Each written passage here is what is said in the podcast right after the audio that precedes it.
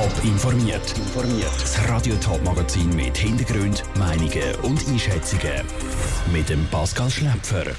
Wie wollen die Verteidiger der Mitanklagten vom Mordfall Boppelsen eine mildere Strafe rausschlagen? Und wie fällt dem Kanton Thurgau sein Zwischenfazit zu der eigenen Corona-Impfkampagne aus? Das sind zwei von den Themen im Top informiert. Früher waren es gute Freunde, mittlerweile sind es Beschuldigte vor dem Zürcher Obergericht, die sich gegenseitig die Schuld in die Schuhe schieben. Das Trio vom Mordfall Poppelsen hat sich in den letzten zwei Tagen vor dem Zürcher Obergericht für den Doppelmord vor fünf Jahren müssen verantworten. Gestern hat die Staatsanwaltschaft ein schärferes Urteil für das Trio gefordert. Unsere Reporterin Joel Erle war heute dabei, wo ihre Verteidiger ein milderes Urteil gefordert haben. Joel, wie begründet Verteidiger eine mildere Strafe? Der Anwalt vom Hauptbeschuldigten hat heute darauf plädiert, dass sein Mandant, wo zwei Mord geständig ist, grundsätzlich ein anständiger Mann sei. Eine Verwahrung, die von der Staatsanwältin gefordert wird, käme nicht in Frage, weil der Hauptbeschuldigte kein Extremfall sei, sondern ein Ersttäter. Weil abgesehen von diesen zwei Fällen hätte der Hauptbeschuldigte sich immer ans Gesetz gehalten. Nur finanzielle Schwierigkeiten hätte er gehabt. Das allein sei aber kein Grund zum Morden, behauptet sein Anwalt. Darum glaube er seinem Mandant, dass eine Serbenmafia ihn zu dem Wahnsinn getrieben hat. Und wie sieht es bei den anderen zwei Mitschuldigen aus? Der Anwalt von der Frau vom Hauptbeschuldigten begründet eine Strafmilderung damit, dass die beiden Männer auch ohne Hilfe durch die Beschuldigte umgekommen wären. Darum sage sie keine Mittäterin. Es gäbe auch keinen Beweis, dass sie darüber informiert war, dass jemand sterben wird, das obwohl das Trio sonst viel untereinander kommuniziert hätte. Sie sagt durch die beiden Mitbeschuldigten ins Verbrechen eingerutscht. Auch der Freund vom Ehepaar will eine mildere Strafe. Sein Anwalt begründet das damit, dass sein Mandant vom Hauptbeschuldigten über vieles im Ungewissen gelassen worden sei, was Tötungen betrifft. Danke vielmals, Joel Erle, für die Berichterstattung. Der Berufungsprozess vom Mordfall Boppelsen am Zürcher Obergericht ist vorerst abgeschlossen. Ende Monat wird dann das Urteil verkündet. Radio Top ist auch dann wieder live vor Ort. In den Thurgauer Impfzentren läuft es wie am Schnürli. Jeden Tag werden etwa 3'500 Leute gegen das Coronavirus geimpft. Wegen dieser grossen Zahl an geimpften Personen gibt es im Impfprogramm auch noch ein paar Anpassungen. Welche? Das weiss Patrick Walter. Noch ist die Nachfrage nach Corona-Impfungen im Kanton Thurgau gross. Darum wird in den Impfzentren auch ein Peaks am anderen gemacht, sagt Karin Frischknecht, Chefin vom Amt für Gesundheit Thurgau. Wir haben im Moment wirklich volle Kapazität, die wir dürfen ausschöpfen und im Moment 3500 Personen pro Tag impfen. Gleichzeitig lässt die Nachfrage nach Termin aber nach. Das ist im Kanton Thurgau deutlich spürbar. Die neuen Impftermine bleiben viel länger frei als noch vor einem Monat. Und aus dem Grund stricht der Kanton jetzt auch das Angebot zusammen.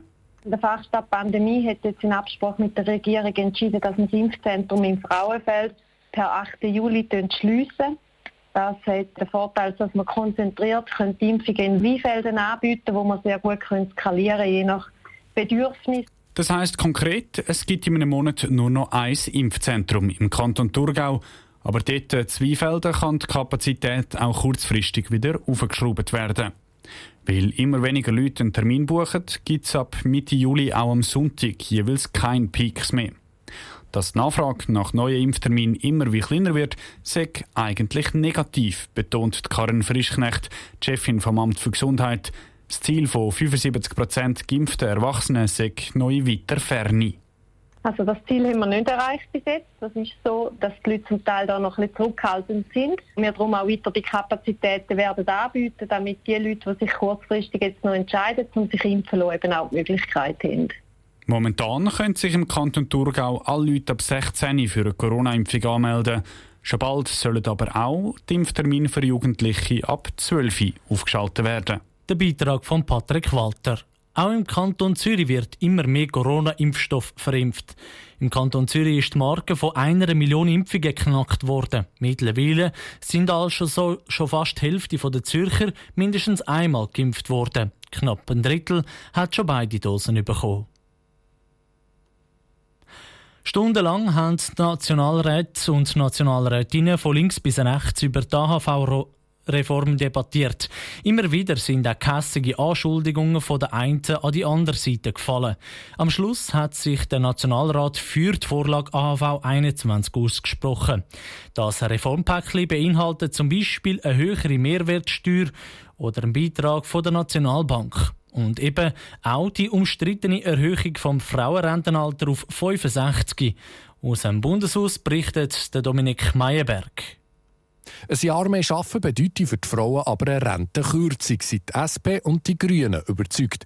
Und das treffen die, die heute schon schlechter dastehen, wegen Lohndiskriminierung, Teilzeit und unbezahlter Arbeit. Die Katharina Prelitsch-Huber von den Grünen. Wieder stehen wir vor dem 14. Juni, wo die Frauen aufrufen zu Streikaktionen weil sie wütend sind. Wütend darüber, dass wir statt einer Erhöhung der Löhne und der Renten für Frauen mit einem Abbau der AV konfrontiert sind. Für eine Erhöhung vom Rentenalter ist beispielsweise die SVP der Albert Rösti. Falsch meine ich auch klar ist, wenn hier jetzt praktisch in jedem Votum das Argument kolportiert wird, diese Sanierung erfolge auf dem Buckel der Frauen. Nein, wir schaffen ein ausgewogenes Paket aus Einnahmen- und Ausgabenseitiger Sanierung. Und dort die FDP-Nationalrätin Regine Sauter stört sich ab der Linken. Wenn ich Ihnen zuhöre auf der linken Seite, dann wundere ich mich zum Teil schon über das Frauenbild, das Sie haben. Hier wird immer gesprochen von den Frauen, die zu Hause am Herd sind,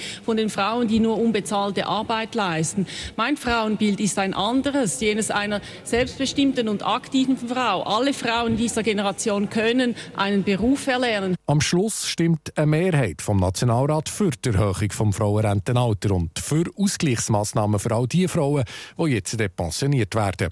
Der Kampf von linker Seite ist damit aber nicht zu Ende. Die SP-Co-Präsidentin Matthäa Meyer hat schon das Referendum angekündigt. Wir stehen bereit mit über 300'000 Leuten, die innerhalb wenigen Tagen eine Petition dazu unterschrieben hat. Und man muss schauen, wir haben vor 20 Jahren die letzte erfolgreiche AHV-Revision gehabt. Seitdem haben wir nie eine erfolgreiche AHV-Revision gehabt, weil es immer ein Frauenrentenalter mit zum Teil sogar noch besseren Kompensationen drin hatte, ist immer abgelehnt worden. Das Frauenrentenalter 65 ist zwar jetzt von Ständerat und Nationalrat beschlossen worden, aber die Chancen sind gross, dass diese Revision zuerst noch an die Urne kommt.